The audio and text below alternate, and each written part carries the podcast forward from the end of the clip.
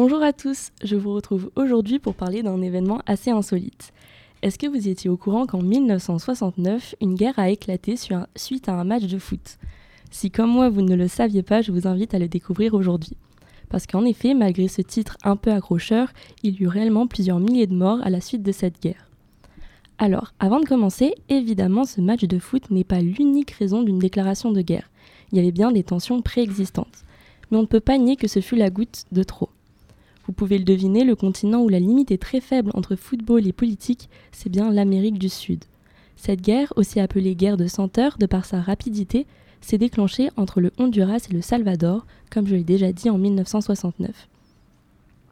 Pour faire un petit rappel géographique, les deux pays sont voisins, au cœur de l'Amérique centrale. Cependant, Salvador et Honduras sont séparés par une frontière plutôt floue à cause des multiples brassages de population. Les Salvadoriens étaient nombreux à s'être installés au Honduras sans avoir besoin de faire de démarches administratives et sans avoir à craindre les autorités. Mais le contexte de la fin des années 60 est particulier. Les États-Unis voulaient freiner l'expansion de la révolution cubaine en Amérique centrale et ont donc développé un marché commun dans cette zone pour faciliter les échanges commerciaux et le, développement des pays. Cependant, cela profita davantage au Salvador, qui était plus industrialisé, qui s'était bien plus vite modernisé, en sachant comment exploiter ses ressources. Alors que l'Honduras, lui, c'est pas ça du tout. Sa principale ressource, la production de bananes, était sous giron étranger, et notamment américain, encore eux. Cependant, il y a un problème salvadorien dont je n'ai pas encore parlé, c'est sa taille. Il est trop petit pour une population qui devient trop nombreuse, et ne peut plus accueillir tout le monde.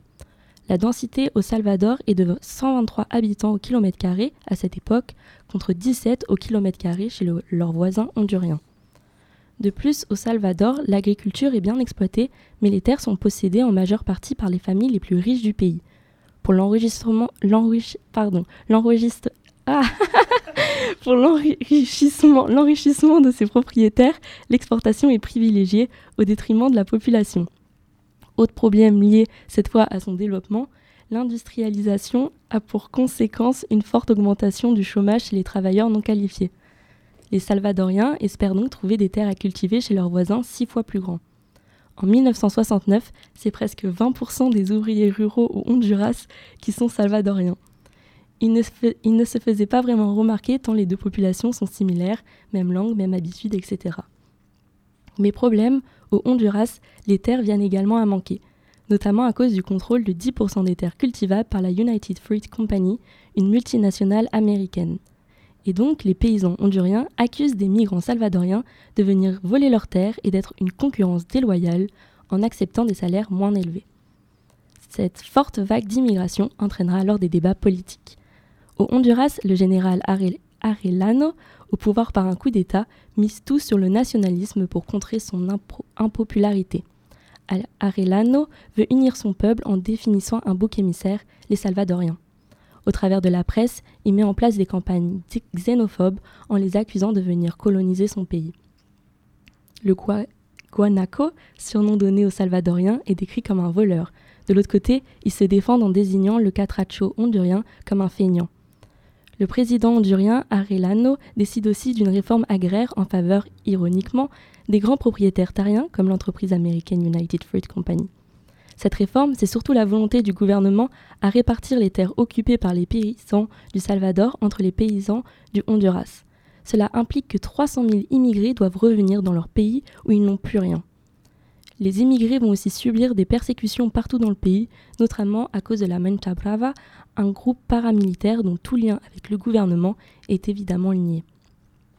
De l'autre côté, le gouvernement salvadorien a du mal à s'organiser face au retour de trop nombreux au pays des immigrés qui veulent fuir la violence.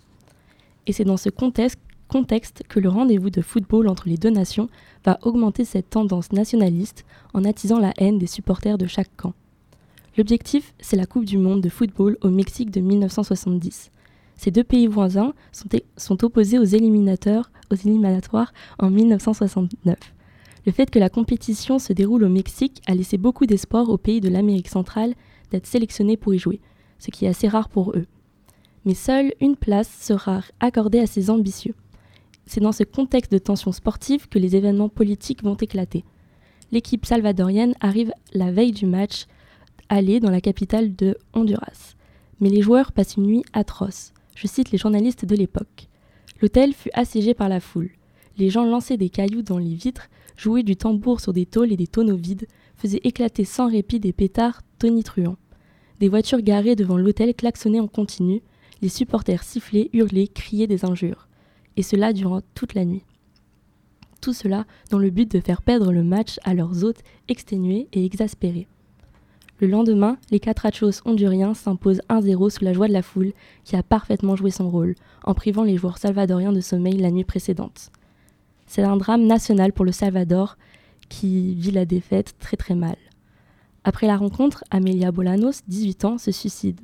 Le lendemain, le journal national du Salvador titre, je cite, La jeune n'a pu supporter l'humiliation qu'avait subie sa patrie. Cette mort sera alors instrumentalisée par le gouvernement du Salvador qui va jusqu'à organiser des obsèques nationales. Derrière le cercueil recouvert du drapeau salvadorien marchait le président de la République entouré de ses ministres. Et derrière le gouvernement suivait l'équipe du foot de Salvador. Son enterrement, ainsi retransmis à la télévision, impacte tout le pays, augmentant alors la haine contre les Honduriens. Alors, quelques jours plus tard, quand le match retour doit se jouer cette fois-ci au Salvador, les joueurs honduriens reçoivent le même accueil et notamment quand les hymnes retentissent dans le stade, à la place du drapeau national du Honduras, c'est un chiffon sale et déchiré qui fut hissé. Ce match retour est aussi le théâtre de violents débordements entre supporters, d'autant plus que certains groupes nationalistes ont garni les rangs des tribunes. Deux Honduriens trouvèrent la mort. Mais le match joue, et sans surprise, le Salvador l'emporte facilement dans son stade.